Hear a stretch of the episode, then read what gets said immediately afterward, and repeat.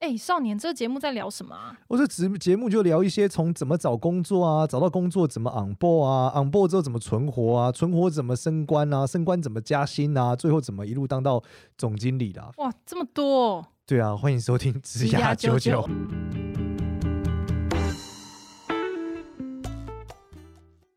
欢迎收听职涯九九，我是主持人 Gloria，我们欢迎另外一位主持人简少年。嗨，大家好，我是简少年。这一集呢，要聊一个我最近观察的事情，跟大家分享。好，好是啊，就是我我们节目虽然叫做职涯九九啊，但是我觉得某种程度来说，职牙其实几乎是一个人生很大很大的影响值。当然不是除了赚钱以外啦，很多人说啊，职涯当然重要是因为赚钱，而其实我发现你的这个职牙模式呢，其实会大幅影响你人生的习惯呢。完完全全，嗯，对，怎么说呢？就是说。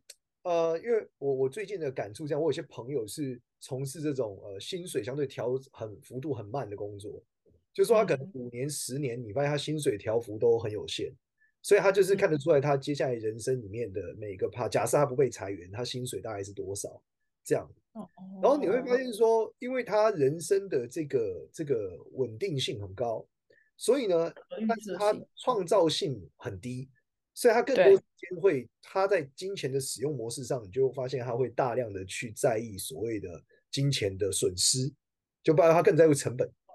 原因是因为，对他来说，就是他的他的数字不会增加嘛。他每买他买每个东西，如果都省一百块，其实他可以得到的，他可以留下就。他算得出来，反正就是这样了。对，所以就是说我们。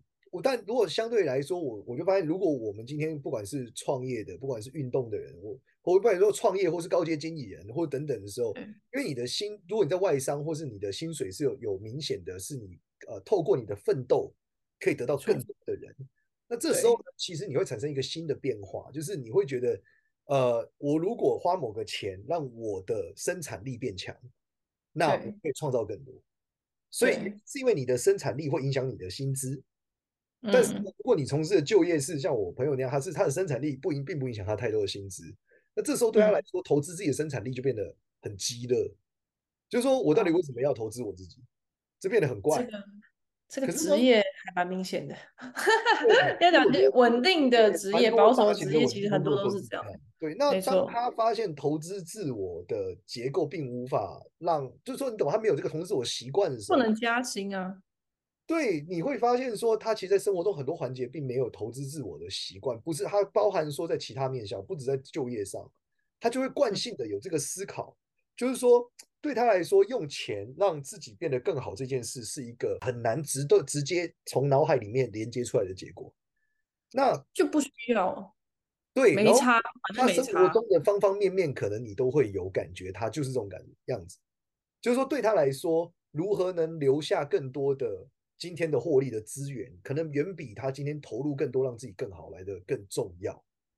那在这个结构里面的时候，你会发现，它其实会相对来说很局限，因为你的这是固定的嘛。那当然你说有人就说，那他去研究理财或干嘛？可是你会发现，哦他们在理财的时候也是这样子感觉哦，因为他保守，嗯，因为他创收非常困难嘛，所以对他来说，他能他能去执行一个更复杂的理财也不太可能。就是说他，因为他如果对，如果他在他在这个理财上面的风险太高的时候，会造成他失控嘛？损失对对。那当然，虽然说他的筹码很稳定，但是对他来说，他会更敏感于这个点。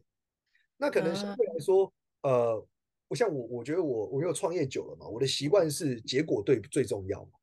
就是说我只要在合理的成本里面，或者说相对应的状态下，我能够创造出更呃更好的结果。或者说这个结果是我要的，那我觉得这是很很很好的。所以我更多的时候对于自我投资的呃，就是在意度是超级高的。原因是因为我认为生产力很重要。就今天我花的每一分钱，如果都是让我的生产力变高，那我觉得这是非常非常值得的。可是他们会连，比如说连兴趣、休闲活动、假日的花费。都要很控制吗？还是你觉得是在全？我我感我看到的几个，我几个朋友其实都这样，就是超级控制的。就是说，因为他们很明确知道他们那个那个值在 make 就是顶在哪嘛。那他们还是会出去玩吧？还是会出国之类的啊？对，但他们更多就是去计算那个比例。就是你很难讲，就是说他不会花一大笔钱去去得到一个体验，他得到更好的体验，通常不太会。哦，你说，比如说像那种你知道超贵，去出国去澳洲去搭直升机，超级贵，但有的人可能就会选择去，有的人就觉得说这实在太贵，就还是算了。对，我觉得也不是贵，就是说你问他付不付得起，他也付得起。对，更多的问题是他可能 care 这个东西最后留存下来的状态，就是他更能拍照吗？还是什么？能不能成为一个人生重要经历？这样？对，等等的。那像我个人就是属于那种，呃，只要结果对，体验对，我觉得都 OK。对，因为或是会让我更好。然后我觉得这件事真的会形塑于你对于生活中的方方面面的状态。然后第二个是，我觉得在职涯过程中，我们在强调，因为听我们节目的人一定是相对希望职涯有更好的发展，跟更奋斗。其实我觉得职涯里面带有很多不同阶段的挑战，然后这些挑战跟方案，我最近的感触很强烈，就是说，我认为在年轻的时候，更多是呃挑战你怎么把事情做好。那怎么把事情做好的关键，我觉得第二个年纪的的关键是听懂人话，就是很挑战你听不 听得懂老板说什么。然后你要做什么？这是第一个。这个人可不可以讲？用讲的有没有办法通？对，就是说你听懂别人的弦外之音是一个，呃、或者在一个不明确的方案里面把它做完。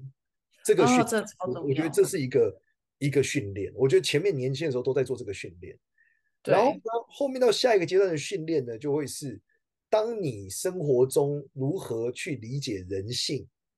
跟跟别人呃，如何去管理他人？如何让你周遭的人往你想要的方向移动啊？这真的很厉害。我觉得管理的本质是这个，就是因为不管是你在上班的时候，你去骂你的底下的人，或是用什么，又是用好好说的方式，你都会得到一个结果嘛。那这个结果久而久之，其实你就会发现，哦，原来人是这样的。对，所以我觉得那个那个上班的过程是人训练人跟人之间的一个理解的过程。然后你透过不停的挑战，你会有对人这件事情有越来越多的理解，而且怎么使用人的状态也会越来越多的理解。然后我觉得这件事会影响你周遭的很多关系哦，包含说你面临感情的关系，你面临父母的关系，其实你都会有很多新的理解。嗯，其实我刚刚想要讲的是，就是因为其实我们家不算是有钱人家，就真的是很普通到不行的，就澎湖的一个家庭这样。然后其实我们家从小真的都超省，我们三姐妹都超级无敌省。然后其实是我在，我觉得我我觉得我体验到的那种非常大的改变是，当我当上班族的时候，其实因为我我在银行工作嘛，那我完全呃，我旁边坐了一个呃大我二十岁的同事，我就完全在那三年间，我就能体现到。我过二十年，基本上我可能比他更好，但也大概就是这样子的。就是你完全能想象你的状态是什么。然后，可是到创业之后，认识仔之后，我才发现有很多的，呃，无论是对时间、金钱、效率，跟到比如说休息这件事情，是我们可以其实应该要愿意花钱去得到真的足够的休息，或者是用买真的比较好的工具、比较快的电脑。比较好的耳机等等，其实都是能够让我们在工作上比较舒适的。其实这都是会提升效率的方式。可是，在过去的我，可能是根本就不觉得说这件事情重要，或者是有必要这样吗？常常都觉得说有必要买到这样子吗？这真的会比较好吗？可是后来创业，然后跟认真仔之后，才发现，哎，真的是，我觉得那个的价值观严重了影响我的生活的，就是每一件事情这样子。对，就是这个跟你。就是真的是，就是你的工作形态会影响超多你生，呃，在你在生活中的方方面。那这里面我刚刚讲到的是说，我们如果到主管以后去理解人跟人的关系，面临困境的关系，嗯、其实它大部分投射在你的生活中。我说投在你生活中，就是你会发现你面临感情冲突的时候，你会怎么处理？那其实这逻辑就是你工作的习惯嘛，你说话的可能性，对于事情的接受的可能性。那再往下的时候，我忽然发现，以前呐、啊，以前大家都问我说，推不推荐大家创业？但我觉得创业是一个很容易失败的事情，而且是很痛苦的事情，所以我就跟大家讲说，呃，我建议你不要创业。就是如果能找一份很好的工作，我觉得这是一个相对过得节奏好一点的生活。对对。记得我忽然有一个很深的感触，因为我忽然发现，这个选择不只是一个工作模式和时间的选择。它是一个对人生面临事件和状态的一种理解的选择。那对我自己觉得，在创业的过程中，如果你面临到的每一个挑战，你都能把它解决到一定程度的时候，其实它对你人生在面临一些问题的时候是产生很大帮助的。而且我觉得这是一个压缩时间的方式。大部分的人很，你唯有我觉得创业是一个你能够在一年之中，可能是比你在上班族，就是可能直接干五年的那种成长的速度是很，你自己会很明确，你周遭的人也都会很明确的告诉你的改变的，就是。如果要这样子讲创业的优势的话啦，对，因为痛苦度太高了嘛。但是我我觉得每天会一百个问题，嗯，对，不是所有人都能创业。但是我建议大家做一件事情，是我认为做买卖这件事是可以试试看的。就是我说做个小生意，呃，我觉得这不不一定要做生意，这个买卖也可以是股票，也可以是基金，也可以是虾皮，反正就是你去体验一个叫买低卖高的过程，就是你如何在每一次。的时候理解一个买一个便宜的东西卖把贵的卖掉这个过程，我觉得这是很重要，因为这是你取得一个自由的关键。就是我们刚刚讲赚比较多的钱的关键吗？是这意思吗？还是不要赚比较多的钱？就是它能够让你呃取代你的生活嘛？就是说你有另外一个可能性，不是只有你现在在公司里面的这个局限的困境。对，你会对你的人生产生一个新的想象，你会你会发现说。哦，原来我有另外一个东西是可以的，这种感觉哦，创造可能性，这很这很这随着你工作越来越久，这件事情就越来越不建议，你就觉得你能做的事情原来这么这么少啊。没错没错，你会觉得是不是我今年我现在真的没有办法，我人在江湖身不由己，所以我现在为了保住工作，所以我只好当个一直被骂的中年人。对，年轻人骂不得嘛，骂了就离职，但中年人有房贷有老婆怎么等等的不能骂。那就可以无无限的骂，因为反正他离不了职。那我会认为，呃，不用一定要创业，但你也能理解做买卖的过程，你就会影响你的价值观。你发现你的人生是有可能性的，因为你有机会把你的希望放在这个做买卖的过程。但我认为这不只是上班啦，我认为我做网红也是一样，因为很多网红其实只会拍片，他也不会做买卖，所以。他可能面临到网络霸凌，面临到别人攻击的时候，他会对着那个流量来的就是忧患交加，患得患失。那其实这时候你反而更难走下去，因为你不会买卖嘛，所以你没有可能性。你会觉得今天如果我不红了，我不美了，我不好笑了，或是怎么样了，我是不是就没有钱了？那如果不能好好存钱。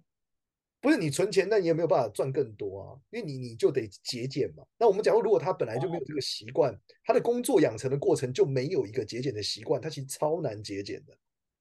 哦，OK OK，好。对，因为他就是可能是百分之百的创收思维嘛，他就是永远我我我我会钱会一直掉下来啊。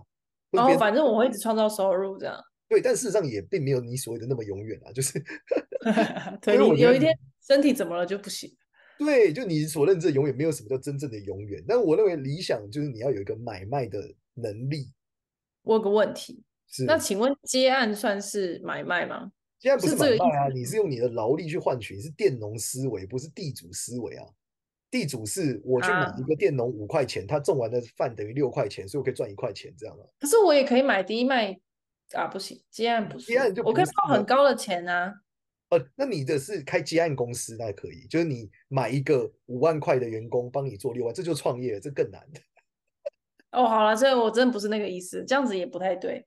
对，好吧，那那就是原买卖就真的得买买卖，就是得买第一买一个东西，我你自己不是商品啊，你自己不能成为商品，而是真的要去买某个东西。对，那它其实价值投资哦，很多人说啊，你讲这个不就是投资吗？研究股票我懂，不是不是投资，投买股票。买卖股票真的不投资这件事不是买低卖高，投资这件事是，例如说现在讲价值投资存股，那都不叫买低卖高。买低卖高是你知道这件事在市场上有个高于你收入行情的需求，然后你把它卖掉。那那这样虚拟货币算吗？呃，虚拟货币可能也算，就是买低卖高的过程。但问题是，你得理解这个这个行情是你呃要，因为还有说行情嘛，就是你买的可能会赔啊，可是。你买买卖的本质是没有人买，所以你卖不掉，这个逻辑可能不太一样。但是我认为买股票是更适合的，因为呃，我认为波动太大的时候，它会脱离这个买卖的本意。因为你买，因为绝大部分这世界上的东西，你买来都不会那么快的贬值，这不合理。对，那股票本质上呃，基本上也没有那么快贬值啦，除非少数出现意外的股票。那所以大部分的东西都是你能买十块卖二十块，我觉得是很重要的。对，那只买股票是其中一个比较简单的过程，因为你卖不用自己去说服别人嘛。对，那但是存股不算，对不对？你说存这不是一个买卖的过程，这是个投资的过程。那投资这件事也的确是一个技能，但是我认为，呃，投资这个技能跟买卖本质还是不同的，因为投资的本质是资本利得。的逻辑，什么叫资本利得？就是说，投资是一种，呃，你买了一百万，每年分百分之五，或者说它涨价之后，你把你涨价之后卖掉，我觉得是对的。但是本质上很多人赚利息或干嘛，啊、但我觉得是这个过程。哦，懂，嗯嗯，对，就是他得卖掉，嗯，对，它跟你的资本有很大的关联，但是本质上买卖这件事其实并没有你想的这么有关联。就是说，你今天，呃，你用你手上的闲钱买了一个一一百块的东西，甚至你用预购的好了。就是说，今天呃，先让大家跟你登记，你再去帮他们买，你也可以赚到钱。那这个我觉得跟对这个就跟投资还是不太一样啊，本质不太一样。所以它只是。你讲的是代购这种买卖，类似就是买卖，对，就是反正都可以，它就是一个创业的最底层的商学逻辑。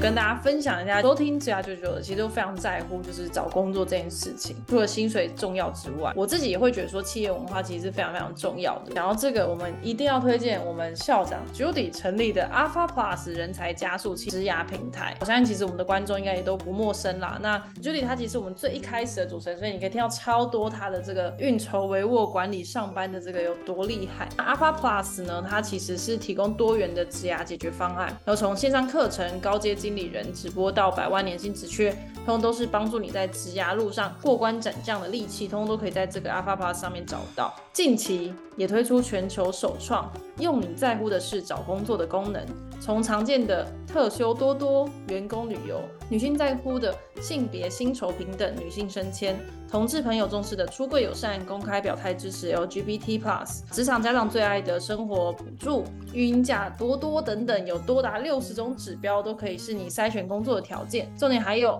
加上职缺全部都是百万年薪，注册还享有国际级履历模板，立刻免费注册 Alpha Plus 会员投履历去，赞赞耶！哇哦，业配。这是最底层、最底层的。那当你拥有这件事以后，我觉得你就有机会可以自由。那为什么我讲买卖呃投存股或投资不是这样？因为投资是有可能赔钱负的。但买卖也有可能啊，东西就烂了，或者是坏了，被偷吃掉了，不见了。哦，所以你会学习到你不能买有效期的东西。哦，对，所以你在买卖的过程中，你有得选择嘛？但你投资这件事是单纯的价值性的崩毁哦。它不是说什么我下一次要买一个不会坏的，我下一次，你懂？就你可动性很低，主控权不在你身上。没错，因为股市的可动性很低很低，你唯一能做就是买跟卖而已，你没有办法去这个调高，这个调怎么样，这个变这样胜率变高没有，唯一能做就是就是买投买卖出来进去卖的行为，单纯。那你也可以练习这个行为，你永远都能买低卖高也可以。可是我觉得本质不是存股，也不是投资逻辑，你要用买卖逻辑思考。是要当个小老板的意思，我觉得你的意思是这样。呃，类似，但我觉得也不要叫自己小老板，因为有时候你听完觉得压力很大，所以我觉得关键还是叫做买卖，因为你可以不用公司，就是、你也可以不用有员工，嗯、你做的事情就只是把你手用把你手上的东西，或者你买一个东西把它卖掉，就这样而已。你用一个比较低的价格把它卖掉。可其实很多人都会经历这个过程啊，你买房卖房，买车卖车，然后或者是你二手东西要清掉，这样可以吗？呃，我觉得频次有点太低了，而且二手车清掉，你本质上没有买低卖高，你是买了之后再用贱价卖掉，你是赔钱。对，对，哦，对耶，大部分二手东西都是赔钱，只有房子是涨的。嗯，房子也不一定涨，好，房子跟股票其实很像，所以它本质上来说并没有涨，就是说它你能做很少，你不会因为你搞一搞它就涨，它一般涨跟跌他妈跟你没有太大的直接性的关联。跟时间跟地段多，那比股票多一点啊，因为你知道 QQ 装潢啊，对不对？然后各种隔间啊，那这个 这个也是买卖。就你买了一千万的房子，你装潢完五百一千一千五百万卖掉，应该不太可能。哎、欸，可是你要有额外心力，还要去搞小买卖去。可是这个是因为这样创造一个地其他收入，你就会觉得自己有其他可能性。是目的还是在这个有其他可能性，而不是要赚多少钱？对，对你通过这个练习和这个。事物的发生过程，你会有这个理解。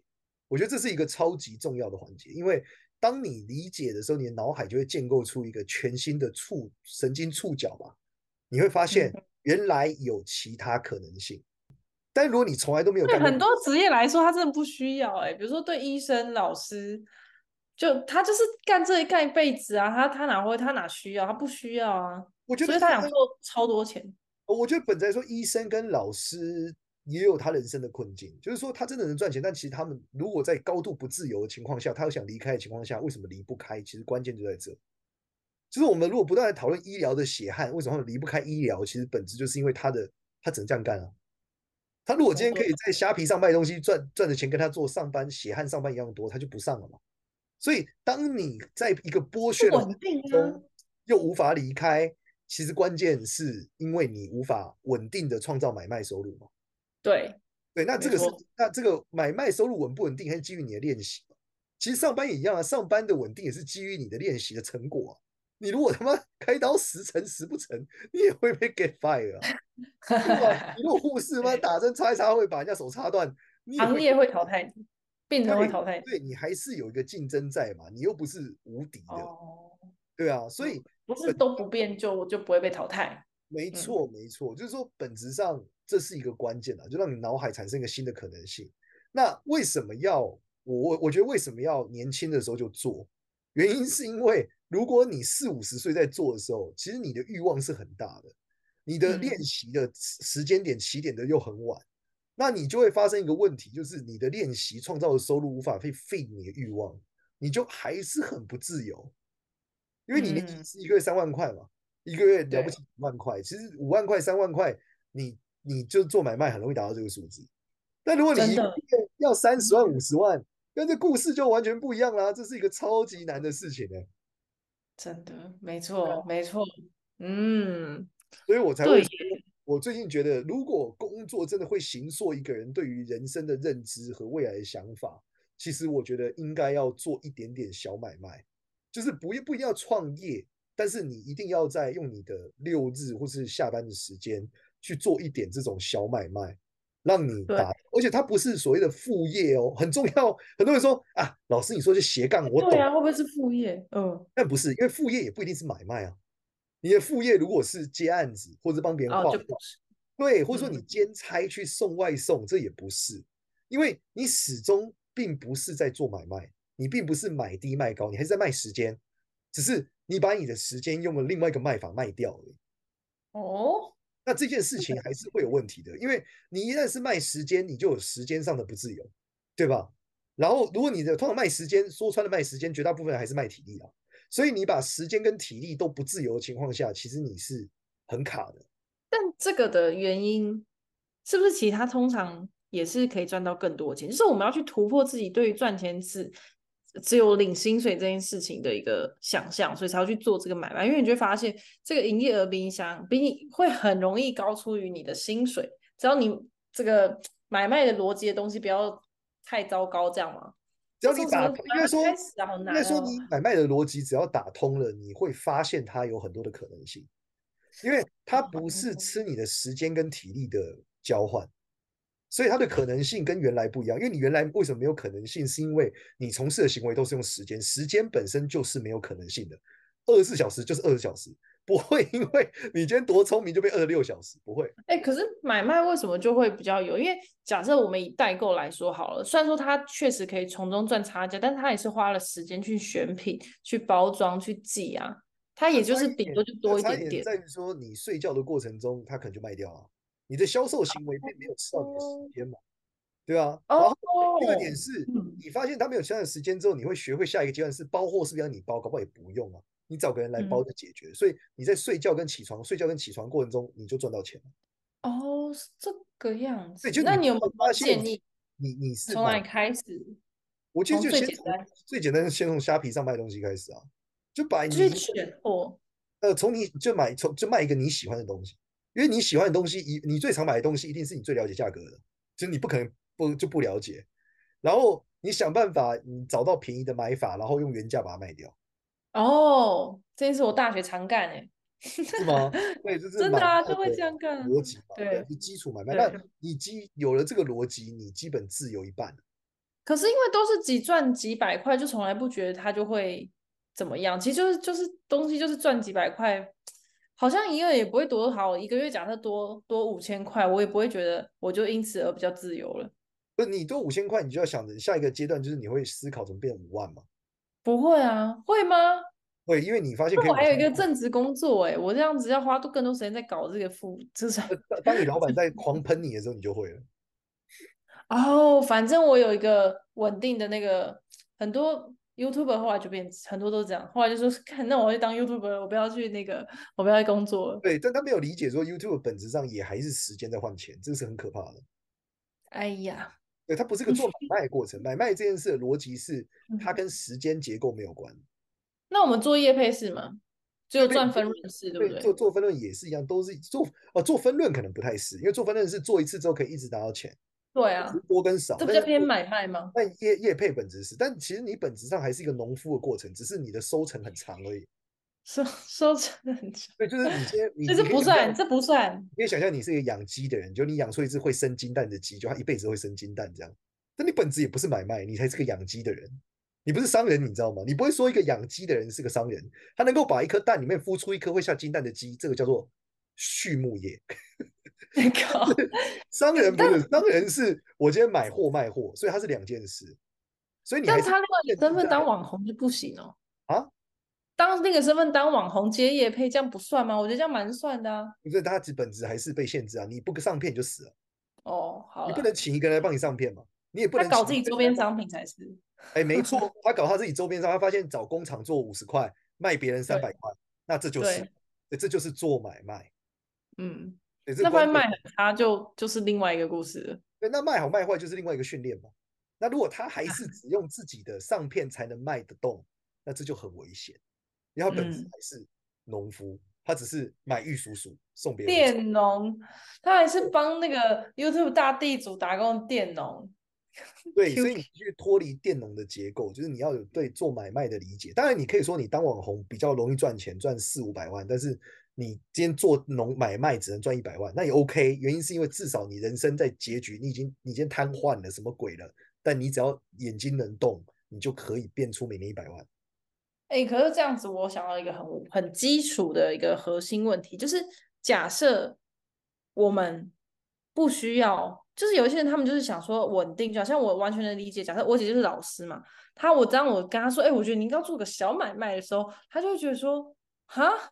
为什么为什么要这样做？他就是他就有一个稳定，他他也可以就这样子过一生啊。这样，因为你刚刚的讲法是变成是说我们要去做买卖而得到这个其他的金钱解放的自由，但它的核心是你觉得这因为这个这个选择会影严重影响人的一个价值观，他可能就会不投资自己。可假设他就真的不需要。